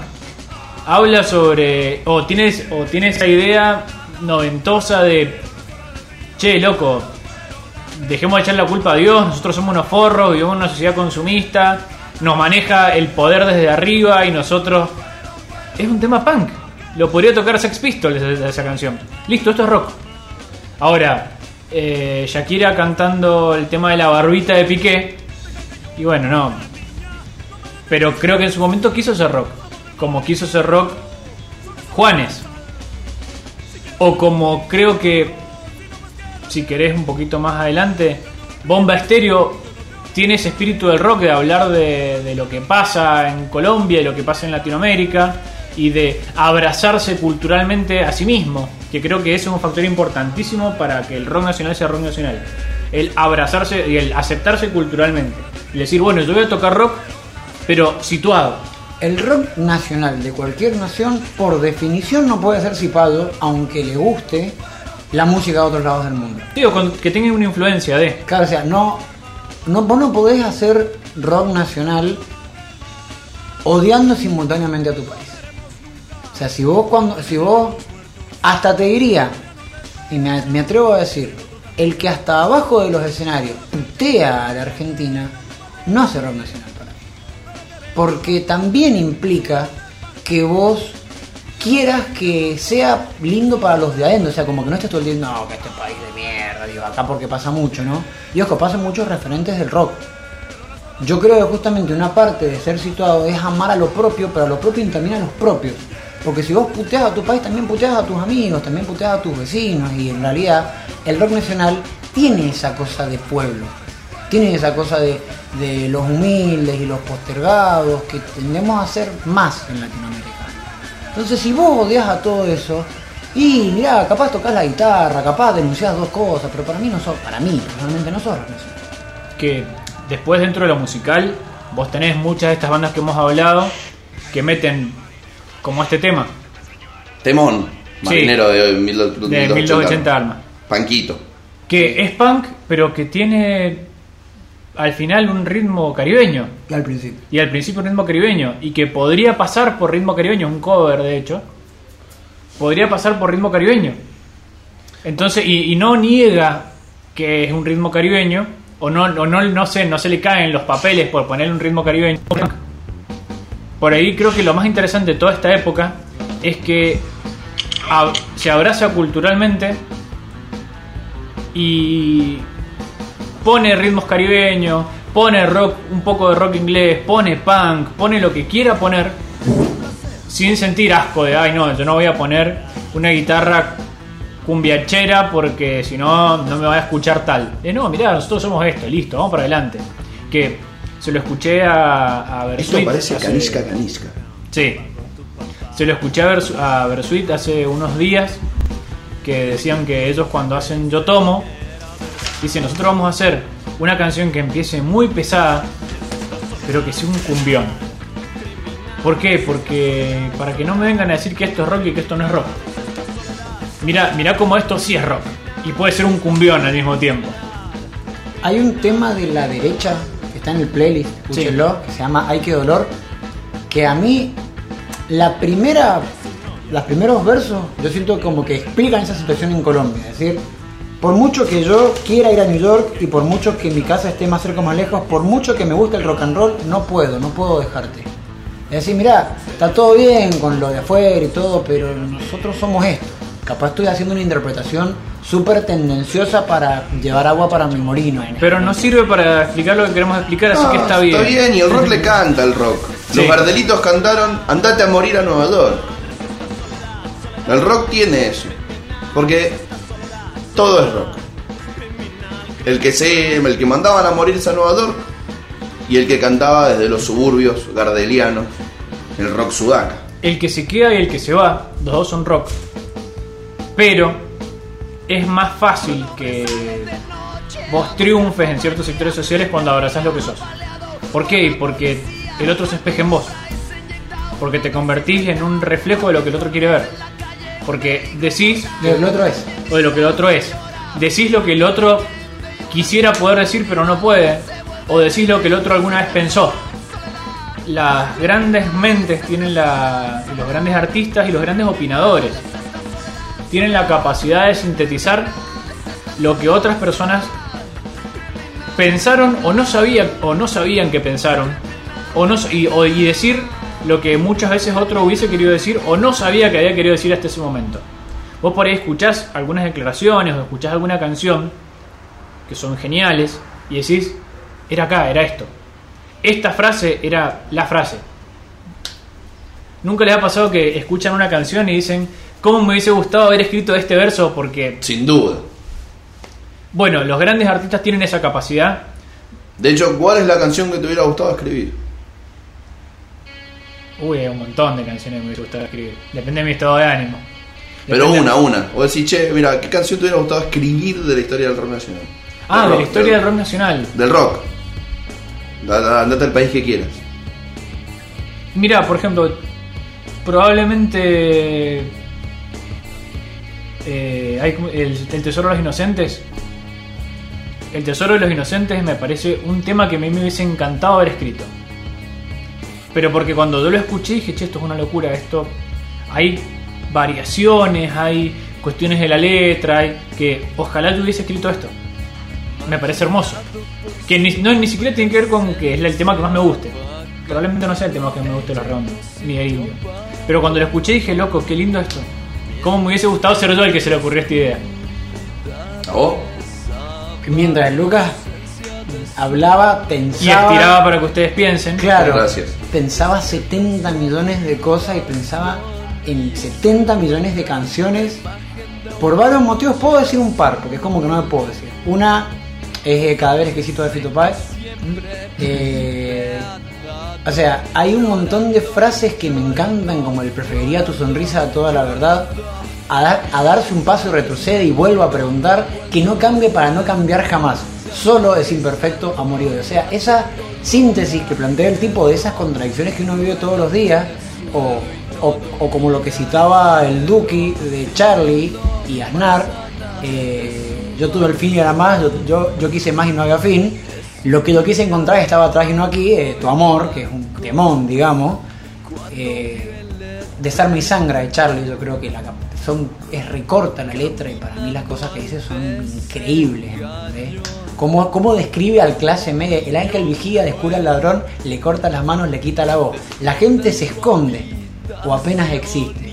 Se olvidan del hombre, se olvida de Dios. Y para mí explicó la clase media argentina 80 años en cuatro eh, por un montón de cosas. No sé, capaz, como decís vos, ni siquiera podría decir cuál es el tema favorito. Hay un par de frases que diría, pum, me encantaría que se hubiera ocurrido eso a mí. Sí. No, a mí me pasa con el terror inocente, que la idea de, de el entender el valor de la inocencia y de la pureza de ciertas cosas cuando uno ya la perdió. El entender, che, qué lindo que es todo esto y recién valorar y darte cuenta del valor que tiene algo cuando ya no lo puedes recuperar, me parece una idea muy linda y que está muy lindo como lo dice, está muy bien escrito. A ver, Yo- contanos. Creo que esta pregunta ya nos la hemos hecho y creo que cada vez que nos la hacemos pasa un tiempo y siempre respondemos canciones distintas. Por supuesto, lo cual está bien. Y eso está hermoso. Si no seríamos unos frustrados que hubiésemos querido escribir una canción. Yo, si me preguntas hoy cuál es la canción que a mí me hubiera gustado escribir, yo hoy elijo El tuerto y los ciegos de Ciudad del Oh, Lindo tema. Eh, yo hoy, hoy hubiera sido feliz si hubiera todo escrito ese- esa canción. maravilloso. Pero Me parece maravillosa. canción. Mm. Y volviendo a lo que charlábamos de, de esto, abrazar lo, lo colombiano, la, la prueba más grande quizás de la importancia que tiene esta etapa en Colombia tiene que ver con que estas bandas de los 90 van a seguir tocando. Sí, acá, eh, eh, antes de terminar los 90, me gustaría mencionar un par de cosas.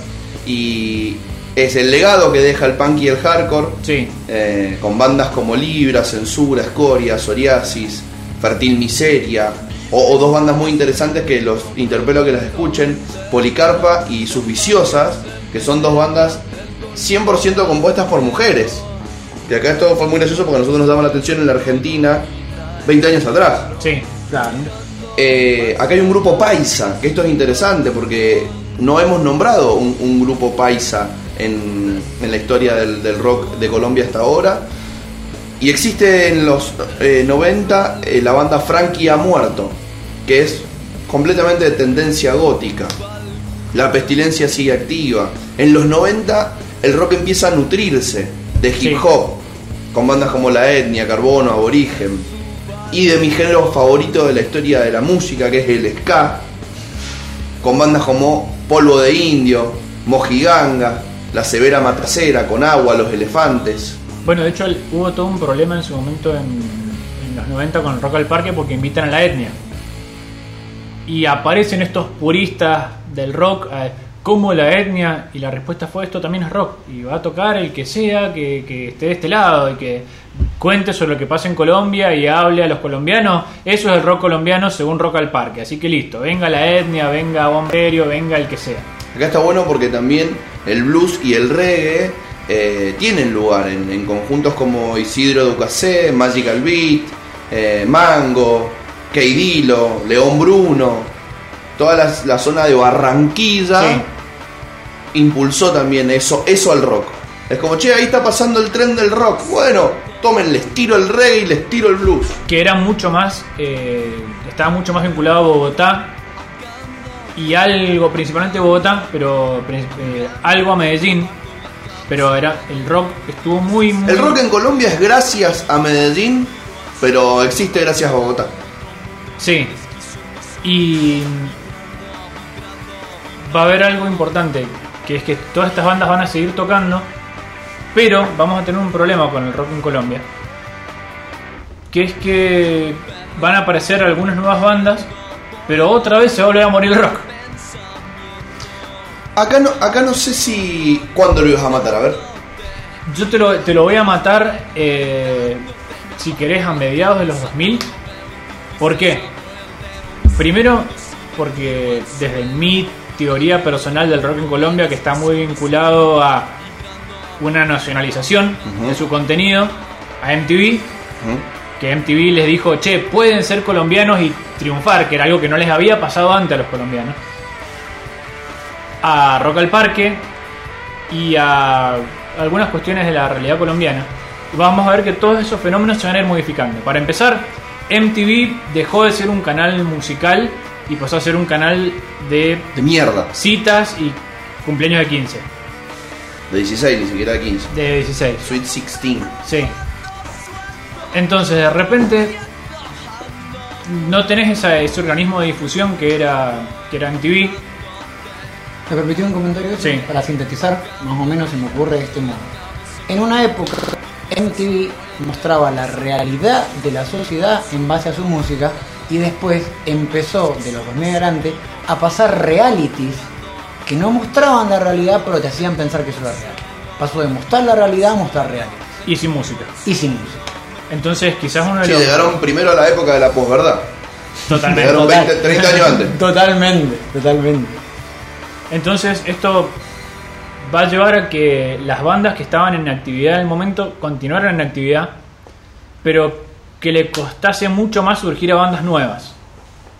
De hecho, eh, hay bandas que, serán agregadas próximamente a la lista, eh, como Diamante Eléctrico, por ejemplo, que hacen rock más parecido a este rock de los 80 o, que- o rock indie, pero se pierde un poco de vuelta la masividad del rock, un poco por el hip hop, que es cierto lo que decías vos, que aparecen estos géneros Urbanos. urbanos Y la juventud se va con él. y la juventud se va para ese lado, pero también un poco porque el rock se niega a hacer lo que tenía que hacer para triunfar.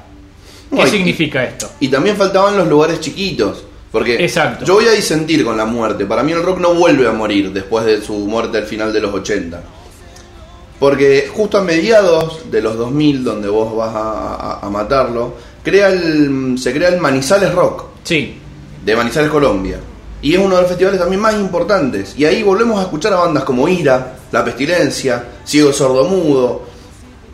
Y empiezan a haber bandas que empiezan a ganar Grammys. Para mí lo que pasa acá es que muere la posibilidad de empezar a formar parte del rock. es que a, eso iba justamente. Lo que no hay es la generación de nuevas bandas Tal cual.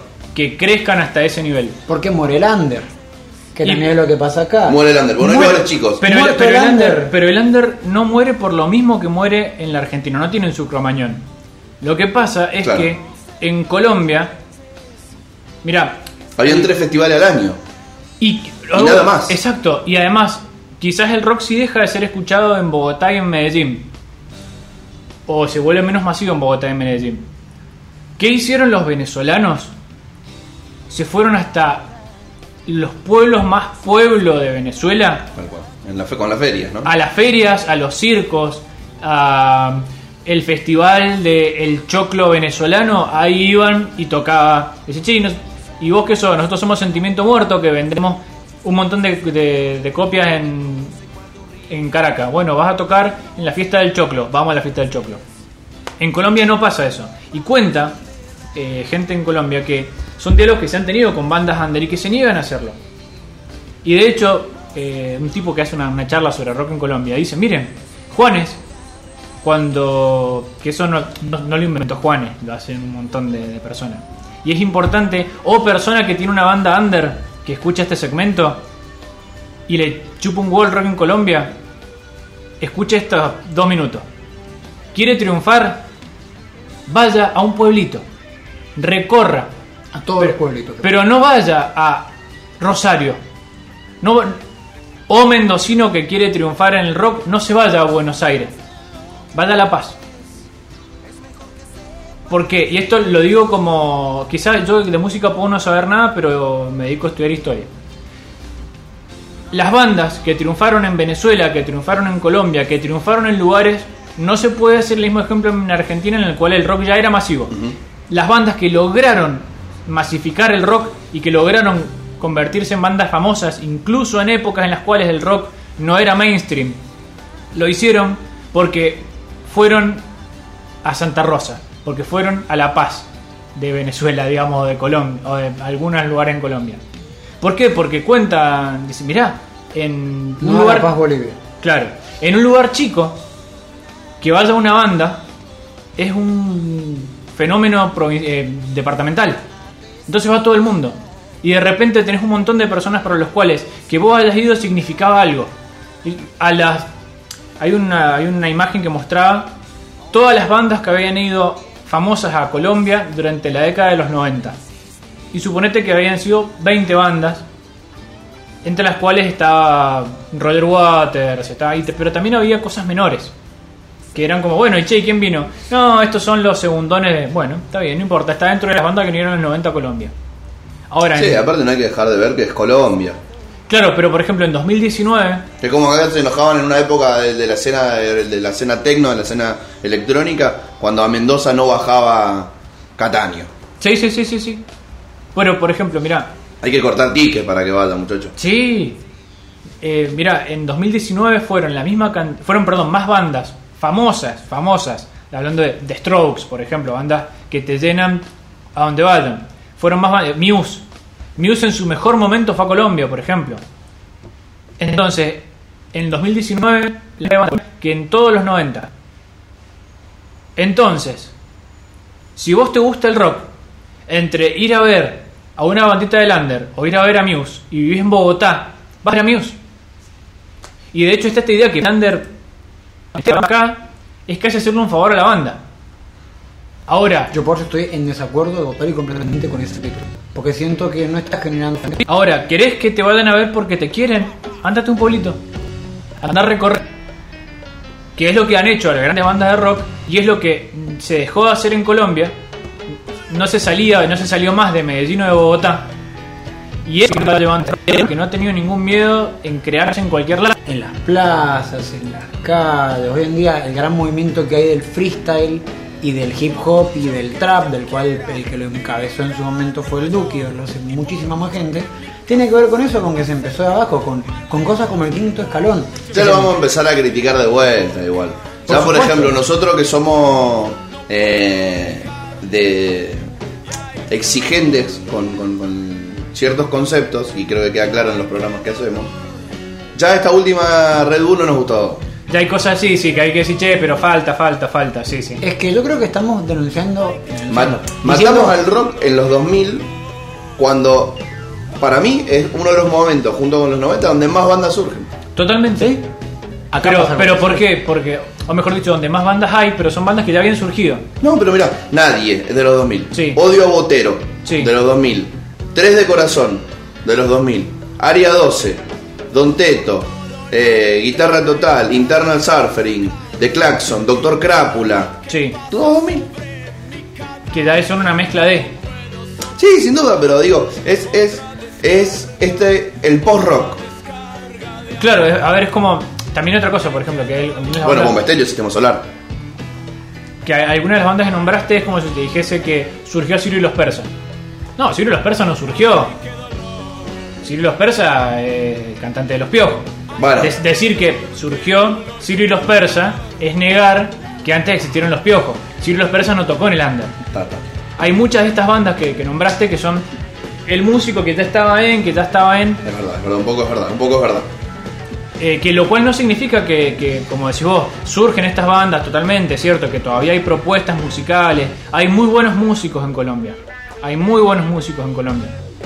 El tema es que quizás lo que se ha estado perdiendo es ese puente entre el under y el Manizales, o el under y el Rock al Parque, que es algo que Bueno, pero el, el, el, el under viene de otro lado. Y aparte... Acá que- tenés, eh, por ejemplo, Chucky Town o Sistema Solar, Sí. que también vienen de abajo, no tienen su manizales, pero sí tienen su, su barrio para, para salir a, a- a meterse en el rock como una banda que hace fusión. Sí, pero también hay- tan- eh, Chucky Town es una banda producida por, eh, por gente del rock, ¿entendés? De hecho, no me acuerdo si es el guitarrista de 1280 años o algo así, que es de unos tipos que promociona a Chucky Town. Entonces, el, tema es cómo llegas si no. Y en su momento se llegó porque existían ciertos puentes. Esos puentes a lo largo de la historia del rock de los lugares lo que hemos visto hasta ahora se han ido, se han ido dinamitando.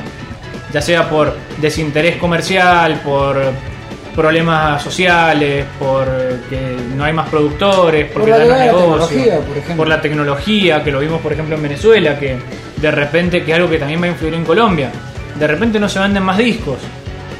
Entonces los músicos tienen que vivir de otra manera y de otra cosa. Y también le va a hacer muy bien al género urbano, que no le importaba tanto vender discos. De hecho te diría, creo que uno de los temas en el rock en la década de los 2000 en todo el mundo tiene mucho que ver con el pasaje del formato de la de que ganabas plata con el formato físico al formato digital, la llegada de Lares, la llegada de Napsix, la llegada de todas esas plataformas de descarga virtual e ilegal. Y eso que El Emule. el Emule y, y, y todas esas cosas que hacían que vos ya no pudieras subsistir de vender discos. Y entonces los que ya existían perdían plata y las discográficas pasaron esos 10 años de mutación. Y los que estaban surgiendo medio como, che, bueno, y toco en un bar o no toco, grabo un disco, pero si ya nadie graba discos o, o los discos no se venden, es como, yo creo que en esa época la producción musical se vio mucho más complicada por eso, porque en realidad cambiaron mucho las reglas del juego en esos días. Sí, y de hecho por eso muchos artistas trocan a algo más popero, porque era una forma de continuar con las discográficas. Acá también es súper plural la apertura del rock. Porque Sí. el ska en los 2000, y acá no vamos a hacer 2010-2020, 2000 hoy, creo Sí. que no hay forma de dividirlo. Eh, del 2000 a la actualidad, el ska crece muchísimo. Totalmente. Muchas bandas van por el lado del ska y el rock se hace un rock ska colombiano. Y el funk crece muchísimo y se va para el otro lado. Que hay mucho de eso, hay mucho de rock más, Sí, rock plus. rock plus, eh, rock más tal cosa, y que tiene que ver... El indie, inclusive. El indie es eso, que tiene que ver con algo que, que decíamos que como el rock en su momento era una cuestión muy de nicho, cuando venía Soda Stereo, a, que algo que no nombramos y que es importantísimo, cuando fue Soda Stereo a Colombia, lo fueron a ver los fanáticos de el glam, pero fueron metaleros a ver Soda Stereo, porque era lo que venía. Usando la misma lógica de, de ir a era cuando fue Soda Stereo, todo el mundo fue a ver Soda Stereo. Entonces, de alguna manera se generó una, se generó una comunidad que no tenía demasiado problema en juntarse con metaleros y que metaleros se juntasen con gente que venía. Podemos tocar un tema que sea medio vallenato, podemos tocar un tema que sea medio funky, que sea medio ska y no dejar de ser rock. Si total, ¿qué nos importa a nosotros? Como que tienen menos esa discusión interna que sí vimos nosotros en la Argentina de esto es rock, hasta acá es rock, desde acá ya no es más rock, no te podés pasar de esta línea. Si eso pasó en los 80 y no pasó nunca más. Pasó en los 80 y justamente frente a esto que empiezan a llegar bandas y que hay una uni- Acá unidad. pasó en los 60, en los 70, en los 80, en los 90, acá en la Argentina. Sigue pasando. Sí. Sí, sí, si te das vuelta viene Trueno y dice somos el nuevo rock and roll y sale gente debajo de las macetas a quejarse. Pero esta Lo- es idea del rock plus que, que decías vos. Lo bueno es que, que- que lo- que lo que pasa acá es, es que son, somos más papistas que el Papa. Porque Trueno dice, somos el nuevo rock and roll. Y un montón de gente en las redes sociales dice, no, la pija. Y viene Charlie y dice, no, sí, sí, sí, yo estoy de acuerdo con lo que dice el pibe. Y la gente dice, bueno, entonces Charlie, vos tampoco sos rock. ¿Qué, me- qué me venís a decir vos, Charlie, si lo último que hiciste es rep pop? La idea es como Basta, si dijera, argentinos. la única opinión autorizada es la mía, digamos. De hecho, voy a aventurar una conclusión a esto, para, no sé si para que se enoje a alguien, pero me parece que desde esa perspectiva, el rock no existe y nunca existió. ¿Qué es los Rolling Stones? Wow. Pará, escucha. El nihilismo acaba de... de- de- de- Llegamos al, llegamos al nadaísmo del cual hemos evitado hablar para no meternos en una discusión horrible. A ver, a ver, Pero a ver, a ver. permítanme un segundo. ¿Qué es los Rolling Stones? Es gospel y blues con Víctor.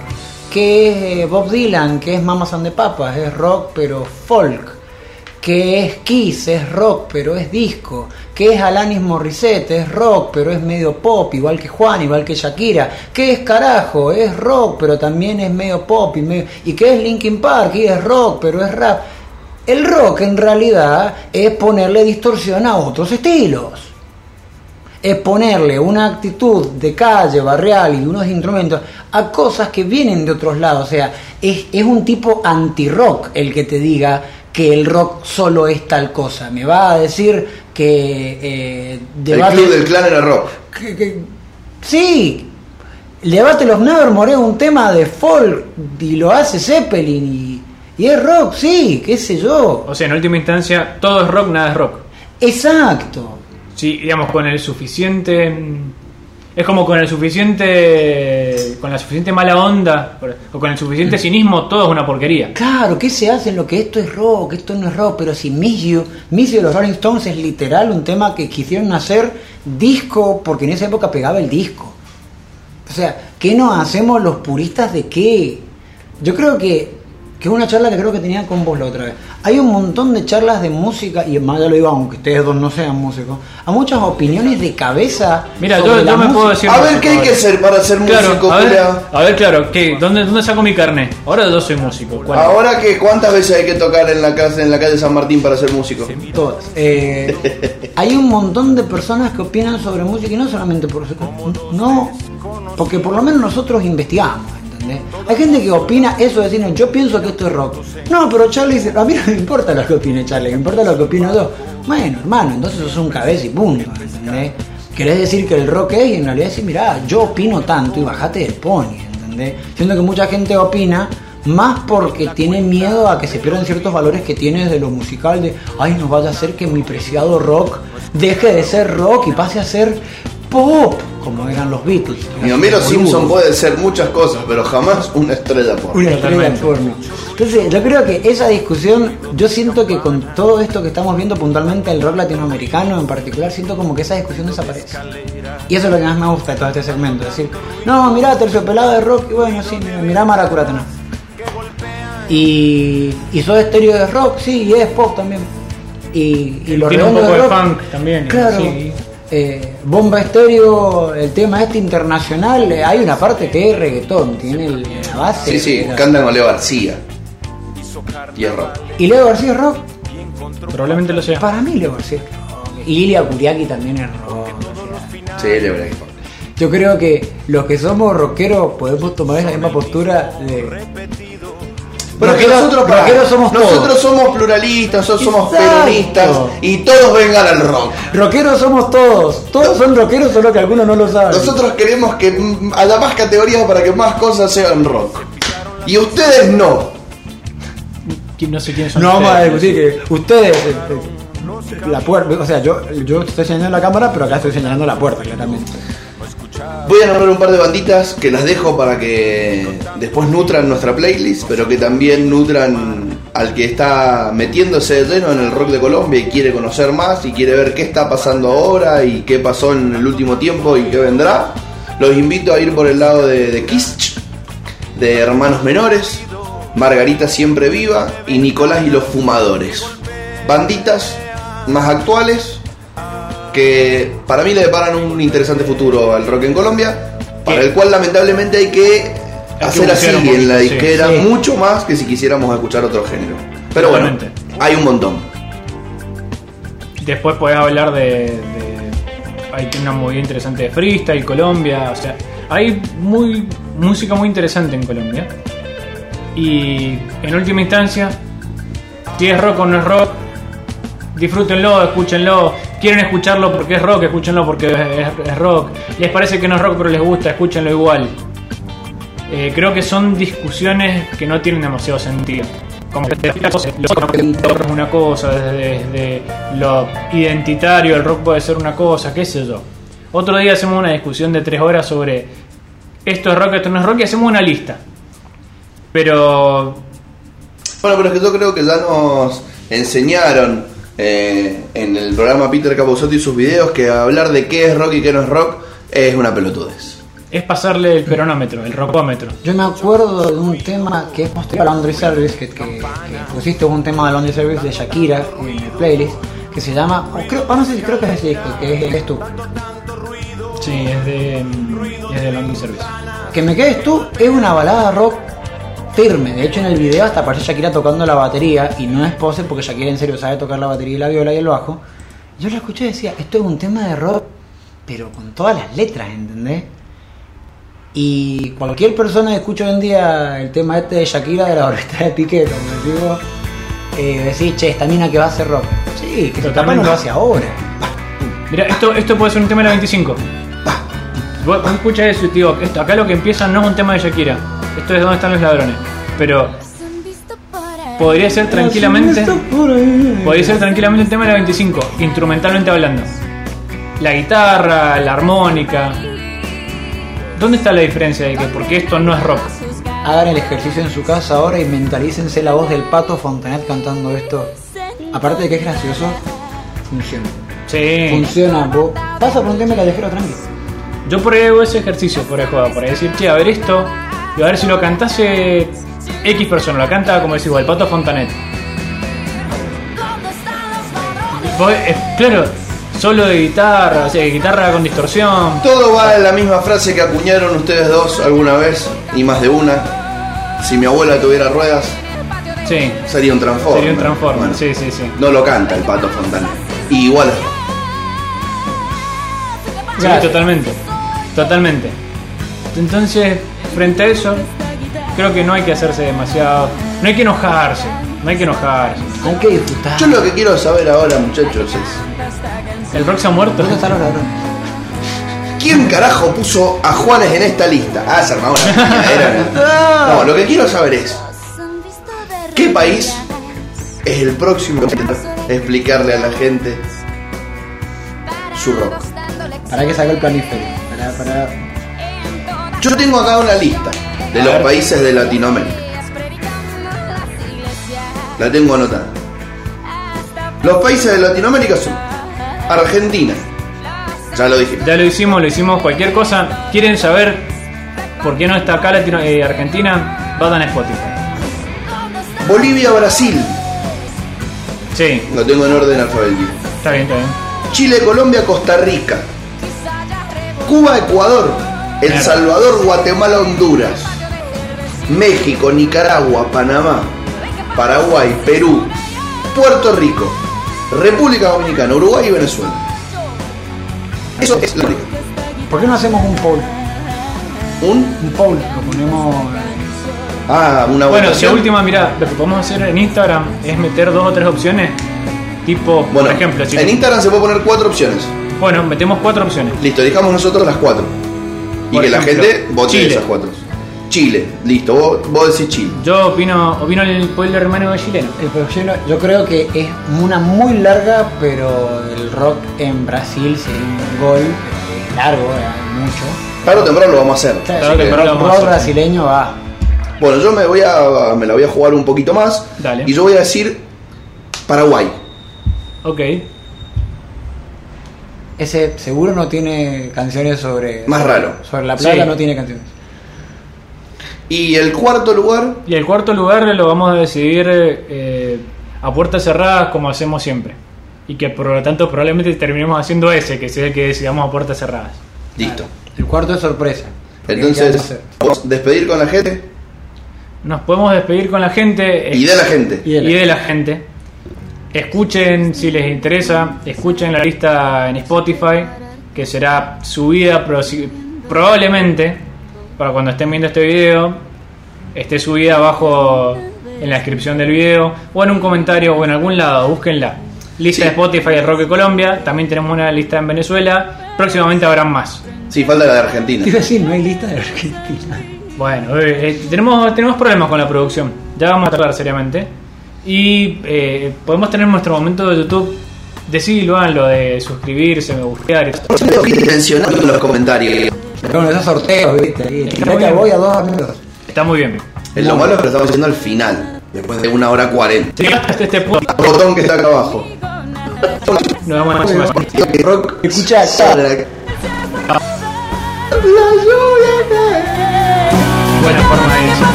muy bien.